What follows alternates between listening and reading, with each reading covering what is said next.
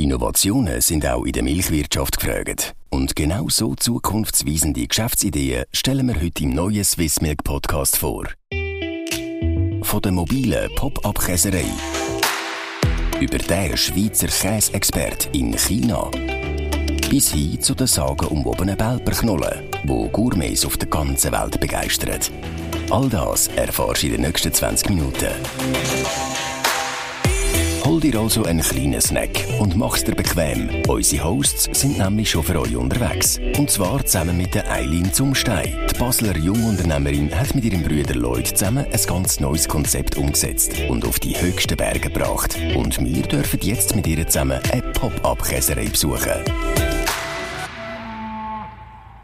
Hallo miteinander, wir sind im Glarner Land auf einer Alp. Also wir, wir kommen jetzt mit unserem Podcast, mit unserem Podcast-Studio-Auto nicht ganz rauf, weil irgendwo fährt der Wanderweg an. Aber bei uns ist Teil in Sumstein.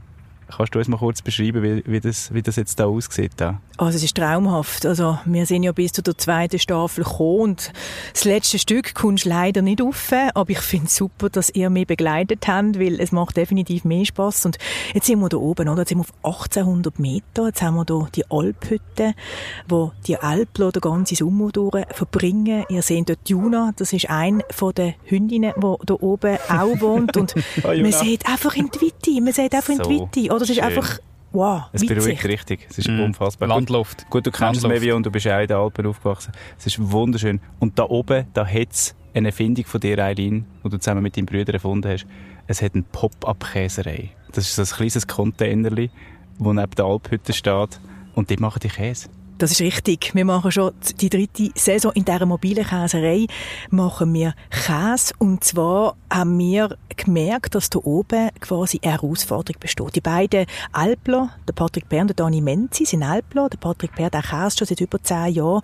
Und sie sind hier den Sommer durch oben mit über 50 Kühen und haben so viel Milch und haben die Milch nicht können verarbeiten. Was sie bisher gemacht haben, ist, dass sie sie zentrifugieren und dann bringen sie den Rahmen, was daraus geht, gibt, haben sie dann abgedreht mit dem Maulesel und haben dann in die Industrie gebracht. Aber also die haben wirklich alles abgedreht, die, die Milch? Mit dem Maulesel. Mit dem Maulesel. Ein kleiner Teil, ja. oder? Und der Rest? Und den Rest haben sie den Schwein verfüttert. Okay. Und jetzt gibt es eine Möglichkeit durch eben die Pop-Up-Käserei, um das wirklich richtig zu verarbeiten? Genau. Also das Bedürfnis ist nachher dann äh, zu uns gelangt und dann haben wir gesagt, hey, also da bauen wir einmal etwas. Also sie haben uns gesagt, was sie brauchen, Käseresse etc., wie sie soll aussehen, ähm, wie groß sie soll sein und wir haben sie dann mit anderen quasi Experten haben wir die bauen und haben sie dann dort aufgebracht. Ich kann mir nicht vorstellen, dass es mega, weißt du, in der Stadt oder so, das Progressiv, oder? Das Pop-up, wie du gesagt hast, in Burgdorf, das kommt mega gut an, aber der Bergler an und für sich ist ein bisschen engstirniger, man sagt der hat seinen eigenen Gring in dem Sinn. Wie, wie ist eigentlich so die Resonanz, sag jetzt mal, von den traditionellen Bauern? Also denken,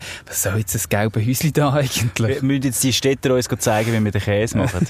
Ey, gar nicht. Im Gegenteil. Du, du wirst richtig willkommen geheißen. Also klar, sie schauen mit einem kritischen Blick und werden natürlich auch sehen, hey, was sind die Ergebnisse und was sind die Resultate? Schaffen wir das wirklich, das zu machen, was wir vorhaben mit dieser Wertschöpfung, dass wir etwas können zurückgeben auch an die Alplerinnen und Alpler.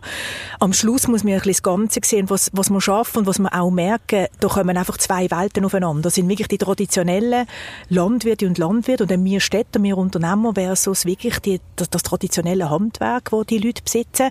Und wenn du halt Synergie, ich meine, klar, da, da rumpelt es einmal und, und gibt es Meinungsverschiedenheiten, aber im Großen und Ganzen finden sie es toll, dass das etwas gemacht wird und dass es etwas ist, wo, wo halt auch innovativ ist. Man muss halt manchmal ein bisschen Sachen anders angehen, neu ausprobieren.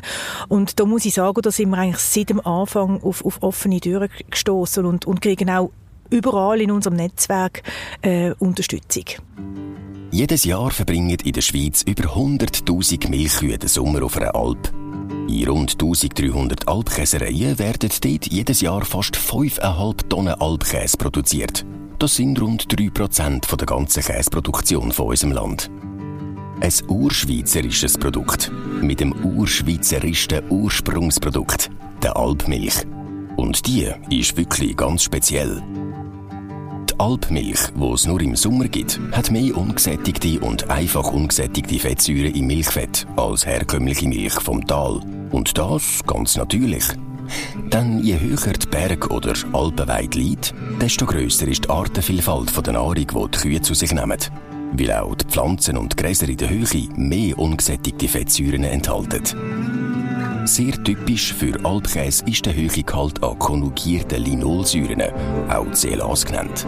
Die werden als Schutzfaktoren gegen Krankheiten diskutiert. Das sind gerade noch ein paar Gründe mehr, regelmäßig in ein Stück Alpenkäse zu beißen. Aber das machen wir in erster Linie immer noch für den ganz besonderen Geschmack.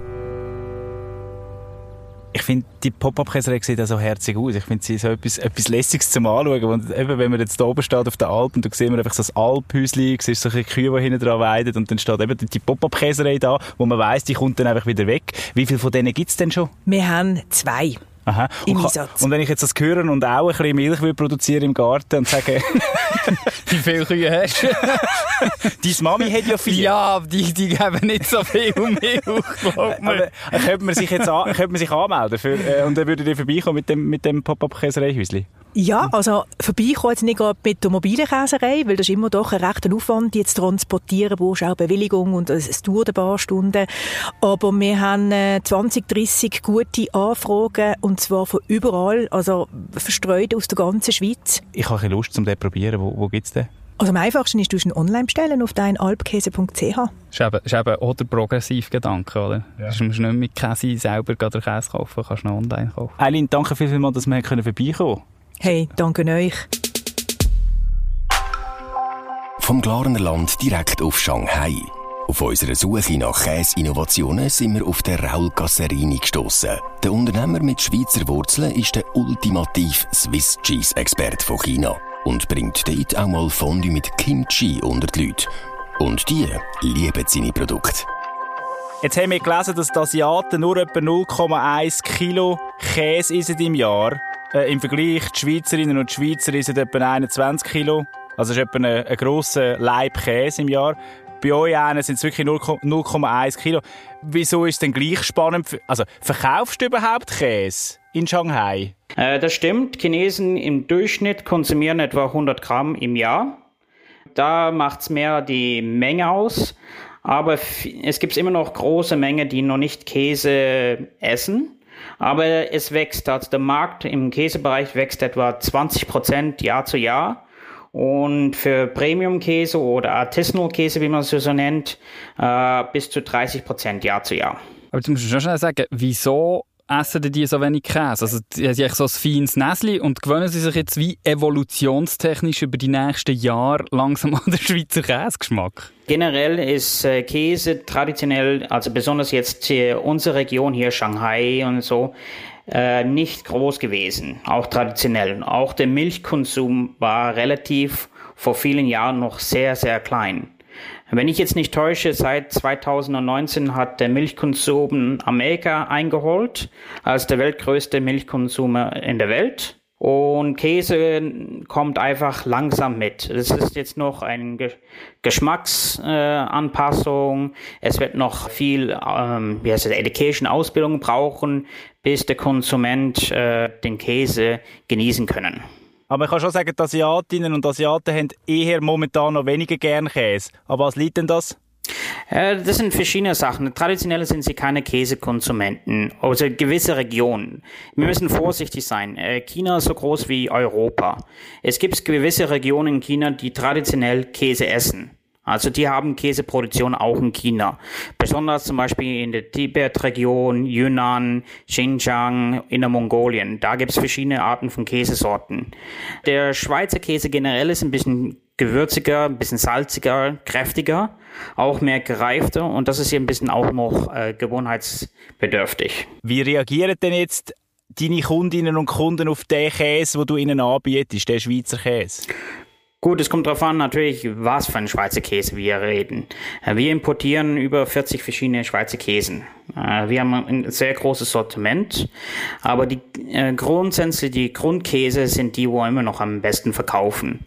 Ähm, Also was ist das? Emmentaler Gruyère? Der Gruyère ist äh, einer von und Raclette. Und der Grund für den äh, Raclette, warum er so gut verkauft, Kä äh, Chinesen lieben äh, warmen oder geschmolzenen Käsen. Äh, mehr als so äh, Käseplatten. Und was wir immer darauf achten müssen, äh, das Konzept, was wir in Europa haben, so Käse als zum Frühstück oder Käse als Käseplatten, das essen die meisten weniger. Also müssen wir mehr Käse anpassen, was wie der Chinese konsumiert. Also machen wir, wir deswegen haben wir auch immer zum Beispiel einen Restaurant aufgemacht, um Experimente auszuführen, wie man einen Schweizer Käse in ein asiatischen Konzept anpassen kann. Also bekommst du den Käse wie irgendwie noch, weiß auch nicht, irgendetwas typisch Chinesischem oder passt das dann wie nicht zusammen? Ja, Reisfondue. Zum Beispiel. Also was wir gemacht haben, zum Beispiel äh, für den chinesischen Geschmack, äh, wir sagen es Malade. Das ist so Sichuan Pfeffer mit Chili. Und damit haben wir ein Fondue gemacht. Oder wir haben so eine Art koreanische Version gemacht. Da haben wir Kimchi äh, in ein Fondue mit reingenommen. Und am Schluss, an, äh, anstatt mit Brot das fertig zu machen, da hat man dann einfach Nudeln dazu reingetan. Ja, Nudelfondue. Ja. Klingt aber nicht schlecht. Nein, nein. Ist das auch ein Grund, wieso dass du auf die Idee gekommen bist, in Shanghai Käse zu vertreiben? Weil wir irgendwo einfach in einer globalisierteren Welt leben als vor 20, 30 Jahren, wo eben auch äh, Essen fusioniert wird. China hat äh, sind neu mit Käse. Und wenn sie neu mit einem Produkt sind, generelle Personen, wenn etwas Neues kommt, sind sie viel offener, etwas Neues zu erkundigen. Und das war auch ein Grund, warum wir auch in China das ausbauen wollten. Das Einzige, was halt sehr viel Probleme verursacht, wir müssen jedes einzelne Käse, jedes Produkt einzeln äh, ausbilden, wie man es anwendet, wie isst man es, warum ist es gesund, von wo kommt das. Wir müssen viel mehr Informationen den Endkunden geben, als jemand in Europa zu überzeugen muss. Und deswegen sind wir sehr viel im Marketingbereich auch tätig, um da Training und solche Sachen zu machen. Raul, wenn wir das Ganze würde umkehren was müssten wir jetzt da bei uns noch ein bisschen bekannt machen, wo die Chinesinnen und Chinesen und Asiatinnen und Asiaten wahnsinnig gern haben, aber wir es eigentlich überhaupt nicht kennen?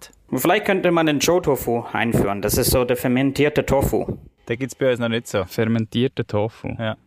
Also gut. Das wäre so das Äquivalent zum Schweizer Käse. Ja, besonders wenn man dann auf der Straße frittiert, dann riecht man die ganze Straße entlang. Das ist auch, hat ja auch den Parallelen zu einem Käsekeller. Ja. jo, der Raclette-Stand, oder? Und du traust jetzt also den Chinesen in den nächsten Jahren doch einen Geschmackswandel zu. Also du glaubst, die Nische wird mal noch richtig gross, einmal in den südlichen Regionen, wo man es noch nicht so kennt. Äh, jetzt generell äh, wachsen wir sehr gut. Und wenn man jetzt den generell den äh, Milchkonsum anschaut, äh, ist das sehr gewachsen. Also vor 15 Jahren, wenn man hier war, geht man in einen Supermarkt, also so ein äh, Convenience Store äh, da haben wir vielleicht ein oder zwei Milchprodukte gehabt und vielleicht ein oder zwei Joghurtprodukte. Heute, äh, heutzutage gibt es einen ganzen Regal, also einen ganzen Stand voll verschiedene Milchprodukte, äh, sogar Käse schon und äh, auch Joghurt. Raul Gasserini, danke viel, viel mal für deine Zeit. Was habt ihr jetzt gerade für Zeit, apropos? Es ist 9.30 Uhr am Abend. Also wir sind äh, gut sechs Stunden hinten drin. Ja. Und jetzt gibt es noch das Käseblättchen bei dir? Nein, die habe ich zum Frühstück gehabt. Hey, das ist eine richtige schöne Käsetour, Doriso, die wir hier machen in dieser Folge. Richtige Fäden gezogen der Weltgeschichte. Zuerst äh, oberhalb vom Wallensee, dann in Shanghai und jetzt sind wir in Bern. Wir reden über die berühmteste Knolle von der Schweiz, würde ich mal, mal vorerst sagen. Oder? Ja, aber es ist auch sehr international beliebt. Ja. Belpenknolle. Sieht aus wie? So ein einen weißen Schneeball musst du dir vorstellen. Man ist etwa fußgross, aber, aber hat einen schwarzen, hat einen schwarzen Rand, weil die Knolle wird noch in Pfeffer gewälzt. Also es sieht aus wie eine, eine, Schneebo eine Schneeböhle ja. äh, an der, an der, am Strassenrand. Ja, aber er ist feiner, definitiv. Er ist wirklich definitiv feiner. Und die, die die herstellen, heißen Yumi. Und mhm. Kim von Yumi ist jetzt da bei uns. Hoi. Hallo zusammen, ich bin Kim von Yumi. Ich freue mich, dass ich heute hier darf sein und ja, bin sehr gespannt. Ja, erzähl mal, stellvertretend für, für Yumi ist ja eigentlich Bauperknolle. Also die kennt, glaube ich, wirklich fast jeder in der Schweiz. Was ist eigentlich so der Anfang von diesem wunderbaren Knollen? Hm, das ist immer ein bisschen schwierig. Die Welperknolle, die hat ja, ist eigentlich ursprünglich ein Frischkäsli. wo heute kennt man das fast nicht mehr. Die meisten kennen jetzt eigentlich die gereifte Knolle, also das Herdkäsli davon und das Ausgangsprodukt eigentlich gar nicht. Und die ist ja aus dem heraus entstanden. Also die, die frische Knolle, die ist mal irgendwann bleiben liegen und ein paar Wochen später oder ein paar Monate später hat man die dann gefunden. Knutschhart und wie es dann so halb ist, will man ja nicht Essen fortschiessen, zuerst mal schauen, kann man da noch irgendetwas rausholen, mal probieren und dann hat man gemerkt, ah, das ist eigentlich etwas, etwas mega Tolles, es ist ganz anders als das, Aus also das Ausgangsprodukt und dann hat man angefangen testen und probieren, wie das so, was man damit machen kann. Aus dem heraus ist dann eigentlich auch die, die Challenge entstanden, wie dass man das konstant herbringt, aus einem Frischkäse äh, Herdkäse herzubringen, wo, wo nicht verbricht, wo oder kein Schimmel bekommt. Genau. Und das äh, mit viel Pröbeln, viel Erfahrung, Tüfteln, haben wir das jetzt äh, hat man das gut hergebracht. Kim, was ist denn so einzigartig für dich an der Belbenknolle? Wahrscheinlich, weil es ein Käsli ist, das nicht aussieht wie Eis. Also man schaut es an und denkt, die meisten denken, er ist ein Trüffel oder, oder sonst irgendetwas Krebs. Und dann muss man zuerst mal erklären, ja nein, das ist eben Käse. Und es braucht ein bisschen Hilfe, bis man versteht, wie man sie isst, wie sie schmeckt. Und das macht so ganz etwas Spannendes. Für mich schmeckt es immer wie Pfeffer. Ja, man kann also so, kannst es wie brauchen als Gewürz. Man kann es wirklich so über, über Malz, man kann es wirklich so über das Essen hineinreiben. Mhm. Aber vorher, Kim, hast du jetzt darüber geredet, es ist recht lang gegangen, bis man herausgefunden hat, was braucht es jetzt, dass sie so rauskommt und immer gleich. Wie stellt ihr sie denn her? Also, die Knollen, die wird eben aus der Rohmilch hergestellt, unverarbeitet und wird dann dick gelegt. Da wird ein Frischkäse daraus gemacht, eben die junge Bauperknolle.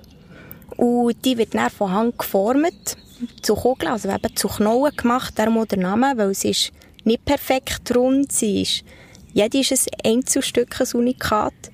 Und wenn man dann die Knollen mal in den Hängen hat, dann wird die dann eigentlich paniert im Pfeffer, dort gerugelt, bis alles schön mit Pfeffer überdeckt ist.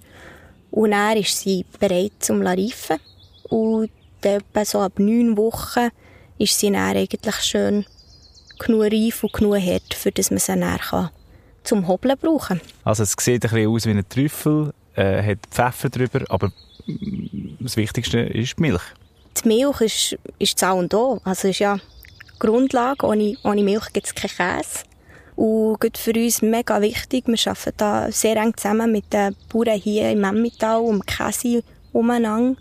Die bringen uns eigentlich zweimal täglich frische Milch. Die wird direkt weiterverarbeitet und für das das möglich ist, muss die ja einwandfrei sein, Qualität. Das heisst, da sind wir sehr auf eine gute Zusammenarbeit angewiesen. Man tut sich gegenseitig unterstützen für das man wirklich das Maximum aus, aus dieser Milch herausholen kann. Und dort fängt es natürlich schon, schon bei den Tieren an. Also schon bei den Kühen auf der Welt muss man gut zu ihnen schauen, dass es denen gut geht. Und nur so kann man auch gute Milch daraus rausbekommen. Darum müssen sie es eben nicht nur draussen auf der Weide sehr gut haben, sondern eben auch im Stall. Also es darf ruhig auch ein, schöner Stall sein, aber der Käse schlussendlich entsteht ja nicht direkt dort. Vor allem reifen tut er dann im Keller. Können wir mal runterhören, wie das tönt im Keller, wie das dort zu und her geht. Nora war ja mit der Kim unten im, im, im Käsekeller unten.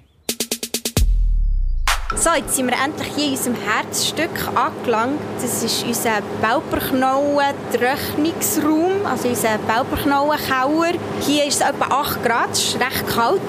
Das, äh, zum Glück haben wir uns ein gut angelegt, gell? Ja, wie du siehst, einfach auf diesen zwei riesigen Regalen, auf diesen Brettern, tun wir die jungen, frischen Knollen auflegen. Die brauchen immer schön ein bisschen Abstand zueinander dass sie genug Platz haben, dass wir sie so schön reifen können. Und dann werden die immer wieder muss man zu ihnen schauen, muss man die Bretter kehren, muss man schauen, ob die Luftfeuchtigkeit noch stimmt und dass die schön reifen können. Und dann ist es etwa, je nachdem, neun Wochen und nachdem kann man sie dann abnehmen und dann wir sie da in die, in die Kiste, wie du siehst. Dort sammeln wir sie sammeln und dann werden sie dann verpackt in so ein Vlies. Sieht dann aus fast wie ein Täfeli eigentlich. Und eigentlich zum Schluss kommt dann noch das goldige Bändeli, das Schläufeli rundum und dann ist sie parat. Von der Pop-Up-Käserei, wo zu den Alpkäser geht, zum Schweizer, wo der Chinesen den Käse bringt. Und eine Punktlandung in Bern bei den Belperknollen. Das sind nur drei innovative Konzepte, die zeigen, dass noch lange nicht ausgekäset ist bei uns in der Schweiz. Ich glaube, das war meine Lieblingsfolge. Es ist so viel Käse. Ja, du hast ja immer einen im Kühlschrank. Ich habe sogar, ich habe sogar einen Notkäse im Kühlschrank. Weißt du, einen Hartkäse. Also wie andere ein Notbier im Kühlschrank Ja, hast du einen Notkäse. Das ist doch wirklich wahr. Nein, jetzt muss ich, grad- also, ich muss gerade ein bisschen Käse essen. Also, Können wir zum Abschluss noch ein Foto machen? Ein Selfie? Cheese! Ciao zusammen. Das ist der Swissmilk Podcast. Und falls du jetzt ein bisschen Hunger bekommen hast, auf swissmilk.ch gibt es nicht nur mehr Infos zu dieser und weiteren Innovationen für Milchfans, sondern auch noch ganz viele feine Rezeptideen für die nächste Einladung. Oder einfach so. Zum Beispiel heute zum Nacht.